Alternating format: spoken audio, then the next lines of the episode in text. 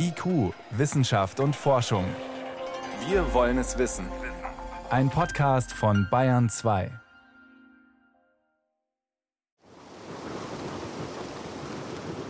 Es hat sich apokalyptisch angefühlt, als Werner Putzer am 29. Oktober 2018 bei Wind und Regen abends zu seinem kleinen Hotel an der Carapazstraße heimkehren wollte. Ich bin erst um 7 äh, Uhr in die Gegend hergekommen. Plötzlich war die Straße zu. Die Bäume sind über die Straße gelegen. Trotzdem bin ich irgendwie durchgekommen, ein bisschen über, ein bisschen unter die Bäume gekraxelt.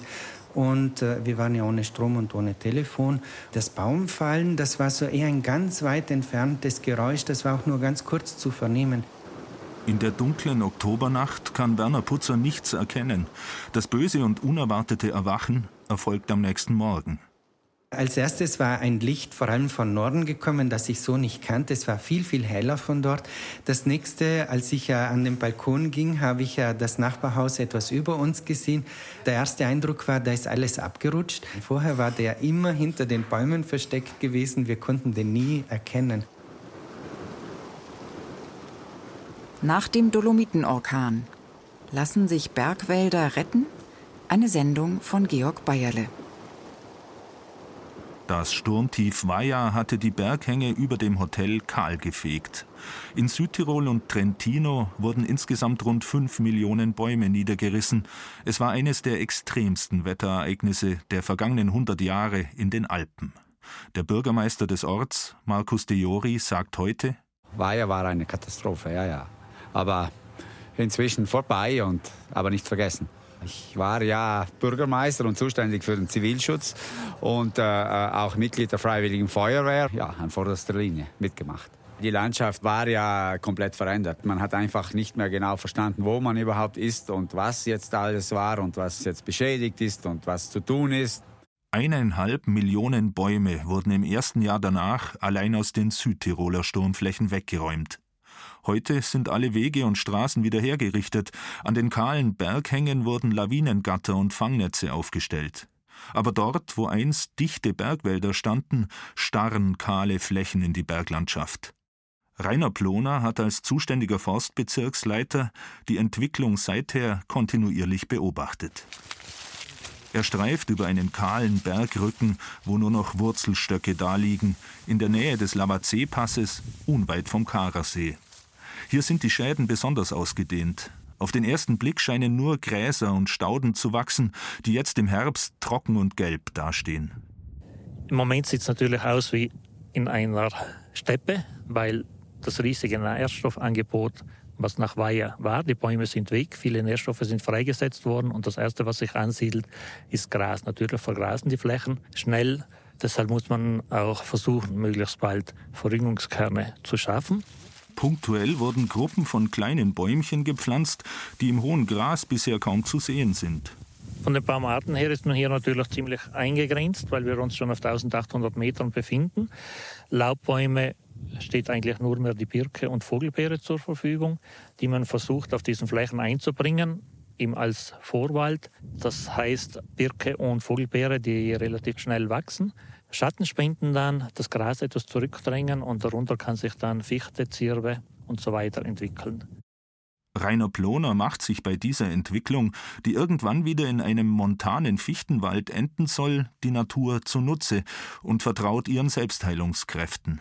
Das gelingt sicher. Bayerjahr war ein Samenjahr, 2019 war wiederum ein Samenjahr. Wir hatten ganz viel Samen im Boden. Es haben auch ganz viele Samen gekeimt, ist viel Verjüngung aufgekommen. Teils ist sie leider wieder ausgefallen, weil wir eben diese extremen Sommer wie in ganz Europa hatten, wo die kleinen Bäume, die natürlich keinen großen Wurzelapparat noch haben, wieder vertrocknet sind.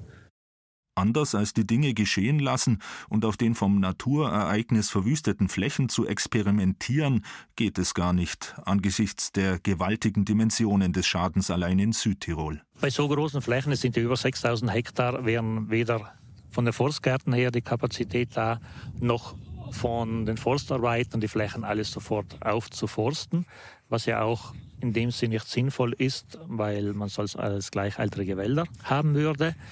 Man versucht natürlich gezielt dort aufzuforsten, wo der Wald möglichst schnell wieder aufkommen sollte. Das sind vor allem die Objektschutzwälder, Standortschutzwälder, dort wo darunter die Straßen verlaufen, Höfe, Gebäude sind und eben steile Hänge, wo es sonst in einem zweiten Moment zu Mooren und Steinschlag kommen würde.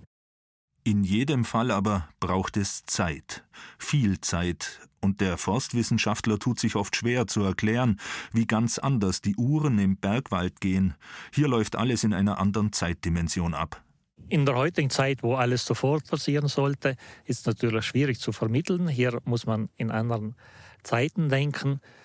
Man rechnet ein Wald, bis wieder ein reifer Wald hier steht, vergehen zumindest 100 bis 150 Jahre. Zirbe, bis sie stattliche Bäume sind, brauchen sogar 200 bis 250 Jahre. Deswegen werden einige Menschengenerationen vergehen, bis wir hier wieder richtigen Wald haben. Aber man hofft, dass in 15 bis 20 Jahren man zumindest die ersten Bäume aus dem Gras rausschauen sieht. So wird es ein Jahrhundert dauern, bis Menschen die von der UNESCO als Weltnaturerbe ausgezeichnete Landschaft um Karasee, Rosengarten und Latemar wieder so erleben, wie sie bisher immer war. Obwohl auch das nicht sicher ist. Durch den Klimawandel ist der Ausgang des Experiments offen, denn die Bergwälder verändern sich. Bestimmte Baumarten wandern in die Höhe, andere sterben ab. Der Kahlschlag durch den Sturm Vaja hat in diesen Prozess noch einmal neue Dynamik gebracht. An der Technischen Universität München hat sich der Forstwissenschaftler Professor Rupert Seidel genau auf solche Phänomene spezialisiert. Das Spannende an Vaja war, dass in den Gebieten, die von diesem Sturm betroffen wurden, ähm, eigentlich Jahrzehnte bis also ziemlich 100, 150 Jahre lang kein so großes Ereignis war. Stürme sind jetzt grundsätzlich für die europäischen Wälder nichts Ungewöhnliches, aber es gibt eben so Haupteinfallsrichtungen, also die vor allen Dingen aufgrund der nordwestlichen Anströmungsrichtung der Luftmassen bedingt dann die westlich gelegenen Gebiete Europas eben äh, mehr betreffen und aber gerade dieser Teil südlich des Alpenhauptkamms der war eigentlich in den letzten Jahrzehnten wenig betroffen und da war dann äh, eben war ja ganz ein äh, außergewöhnliches Ereignis. Ursächlich war damals eine besondere Wetterlage. Tagelang wälzten sich Regenwolken über die Alpen. Nachdem der Boden vollkommen aufgeweicht war, prallten über Norditalien zwei Luftmassen aufeinander, die sich schließlich im Orkan entluden. Der Rest, sagt Rupert Seidel, ist reine Physik. Wir sind in einer Kulturlandschaft, wo der Mensch einfach seit tausenden Jahren auch lebt und arbeitet.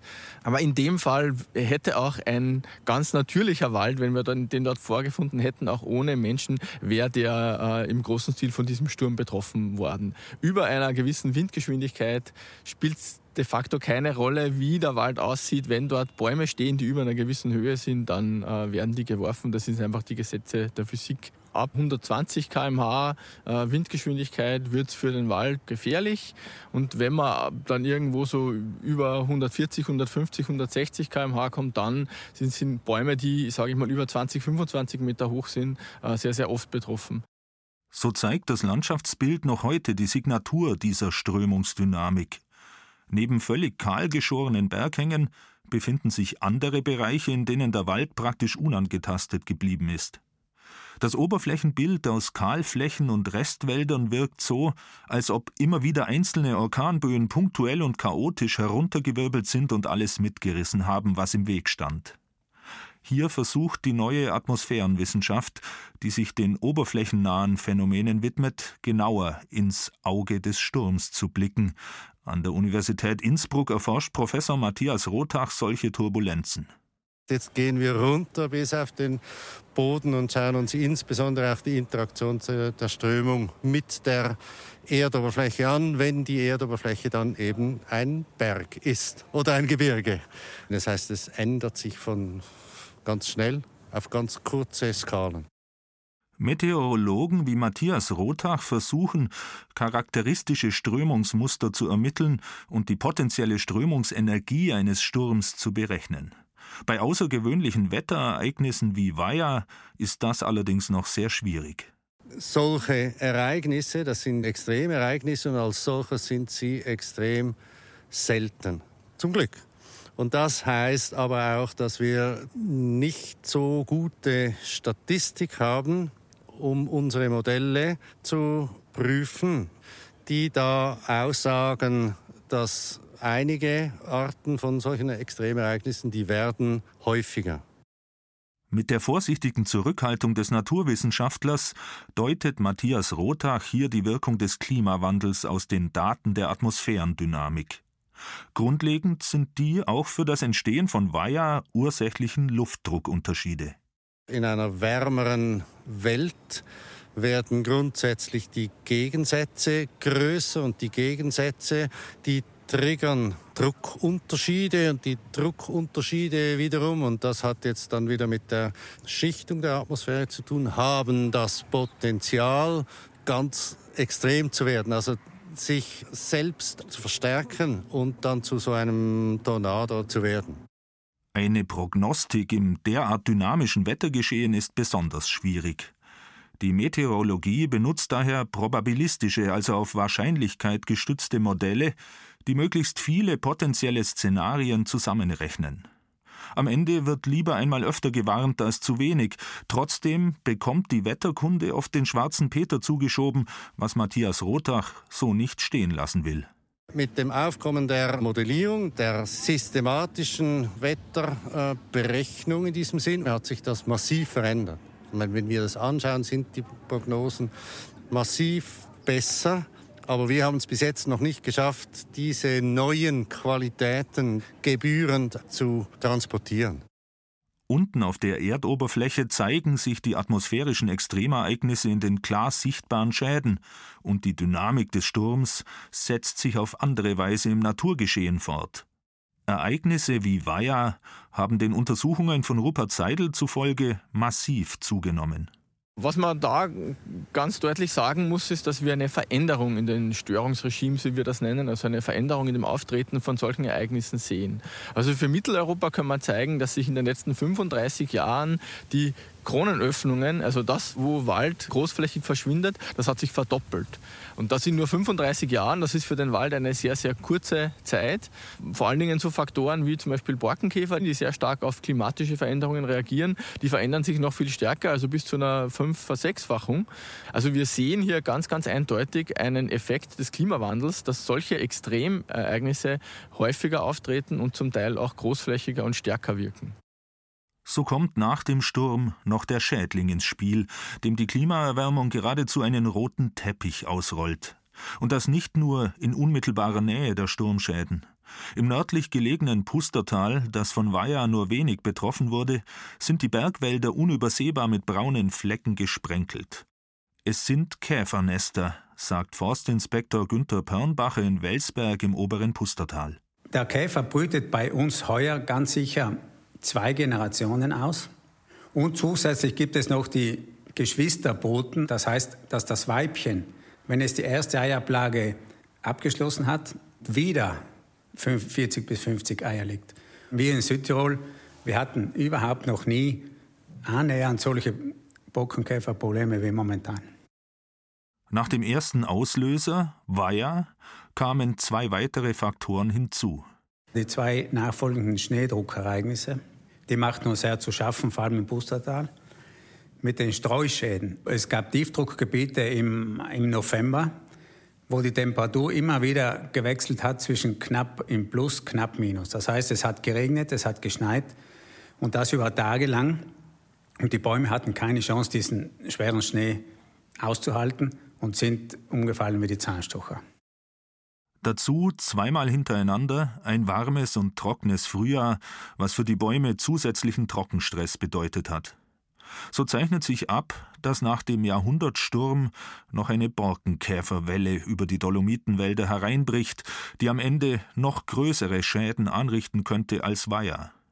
Günter Pörnbacher und seine Kollegen sind dieser zweiten Naturgewalt derzeit nahezu wehrlos ausgeliefert, während sie die Ausbreitung mit Pheromon, also Lockstofffallen, beobachten und die Käfernester im Wald mit Drohnen aufspüren. Aber zu weit verstreut und schwer zugänglich sind die befallenen Plätze, so dass es nicht gelingt, die Bäume herauszuholen. Wir hier im Pustertal befinden uns in den optimalen Wuchsgebieten für die Fichte.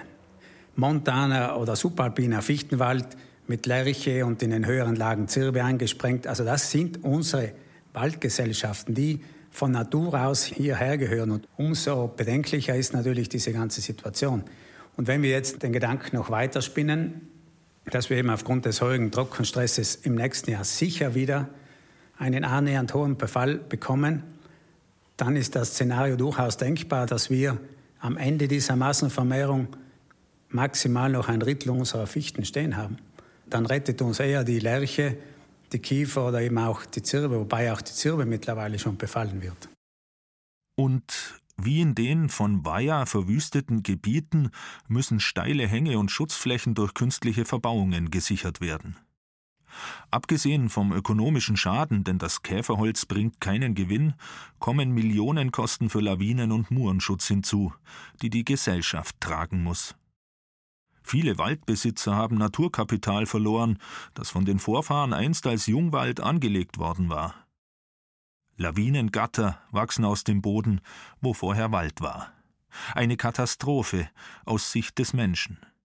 Der auf die Dynamik in Ökosystemen spezialisierte Forstwissenschaftler Rupert Seidel bewertet das aus einer anderen Perspektive. Als Naturwissenschaftler denke ich natürlich nicht in Katastrophen. Wir wissen aus Rekonstruktionen, die man zum Beispiel mittels Jaring-Analysen gemacht hat, wir wissen aus Rekonstruktionen, die über Pollenprofile noch viel weiter in der Vergangenheit zurückgehen, also da sprechen wir von Tausenden von Jahren, dass es solche Ereignisse immer wieder gegeben hat und dass unsere Ökosysteme auch sehr gut an solche Ereignisse angepasst sind. Sprich, die können sich sehr gut wieder erholen. Da wird wieder Wald, auch wenn es unmittelbar danach für das menschliche Auge sehr extrem aussieht. Also aus ökologischer ökologischer Sicht würde ich da drin jetzt mal keine Katastrophe sehen. Im Gegenteil, sagt Rupert Seidel. Es ist auch eine Chance, klimaangepasste Bestände zu etablieren, auch Sachen zu machen, die man vielleicht äh, in irgendeiner Form nicht gemacht hätte, sonst also punktuell mal zu sagen, lassen wir mal die Natur und schauen, was die Natur macht. Und das sind auch Learnings, die wir aus großen Stürmen nördlich der Alpen eigentlich gelernt haben, zwischen 1990 und 2007 war das eine Phase mit sehr intensiven Stürmen nördlich der Alpen. Und aber da hat man auch gesehen, dass eben äh, einerseits der Wald sich sehr gut auch natürlich wieder verjüngt auf diesen Flächen, dass diese Flächen aber auch immer eine Chance sind, vielleicht mal was anderes zu tun, wo sich ganz, ganz spannende Bestände etablieren. Lass eine Krise nicht ungenutzt. Das würde auch Rainer Ploner unterstreichen, am Passo Lavazé unter den Felsspitzen des Latemar. Die Natur wird sicher eine Lösung finden. Natürlich versucht man sie, was möglich geht, zu unterstützen. Aber das Problem war vor allem für die Besitzer, sobald das Holz verkauft werden muss, waren die Preise im Keller und dementsprechend schlecht für die Brieftasche. Für die Natur ist es immer ein Auf und Ab. Auf diesen Flächen ist, sind jetzt optimale Bedingungen für Freilandarten, sowohl von der Flora her für die ganzen Gräser, aber auch die ganzen Insektenarten, Heuschrecken, Schmetterlinge und so weiter, aber auch Mäuse. Dementsprechend hoch ist inzwischen schon die Population von Fuchs, äh, die ganzen Greifvögel.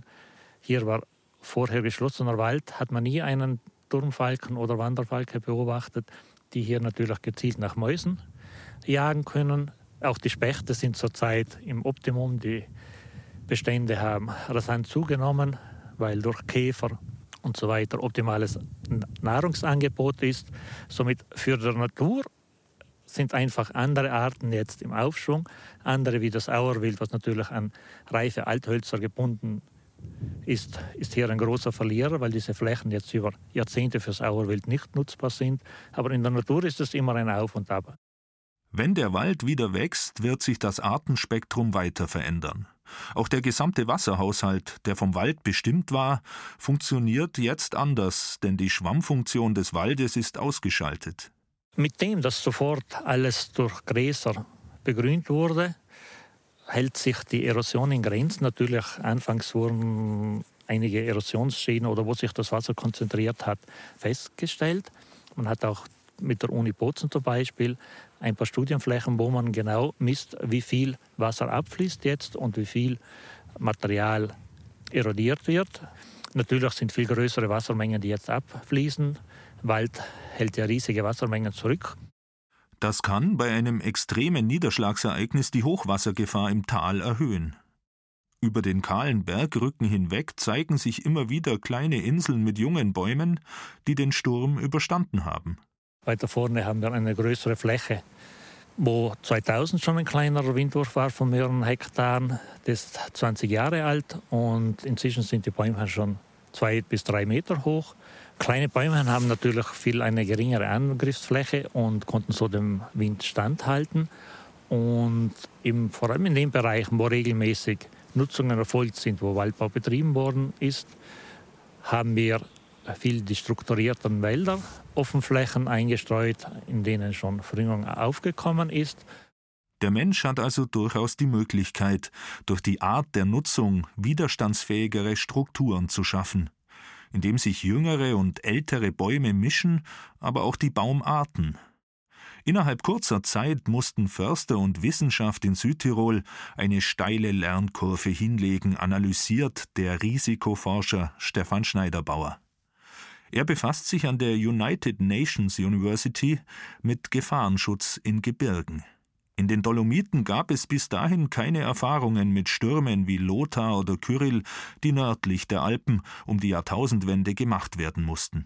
Bis nach Südtirol ist das damals nicht gekommen. Die Südtiroler waren ganz überzeugt davon, dass diese Stärk Windstärken in Südtirol so nicht vorkommen werden oder aber der Wald dann doch noch hält. Und jetzt, ähm, wenn man es dann am eigenen Leib erfährt, ist man auch eher bereit, was zu tun. Das ist halt leider im Risikomanagement immer der Fall.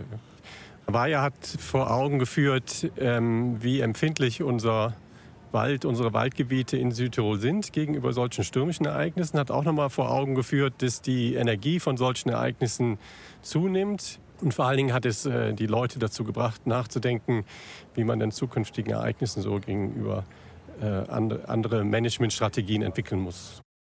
Erst durch Schaden wird man klug, sagt die alte Redensart, und bewahrheitet sich gerade für den Risikoforscher immer wieder von neuem. Sie zeigt auch das grundsätzliche Dilemma beim Klimawandel.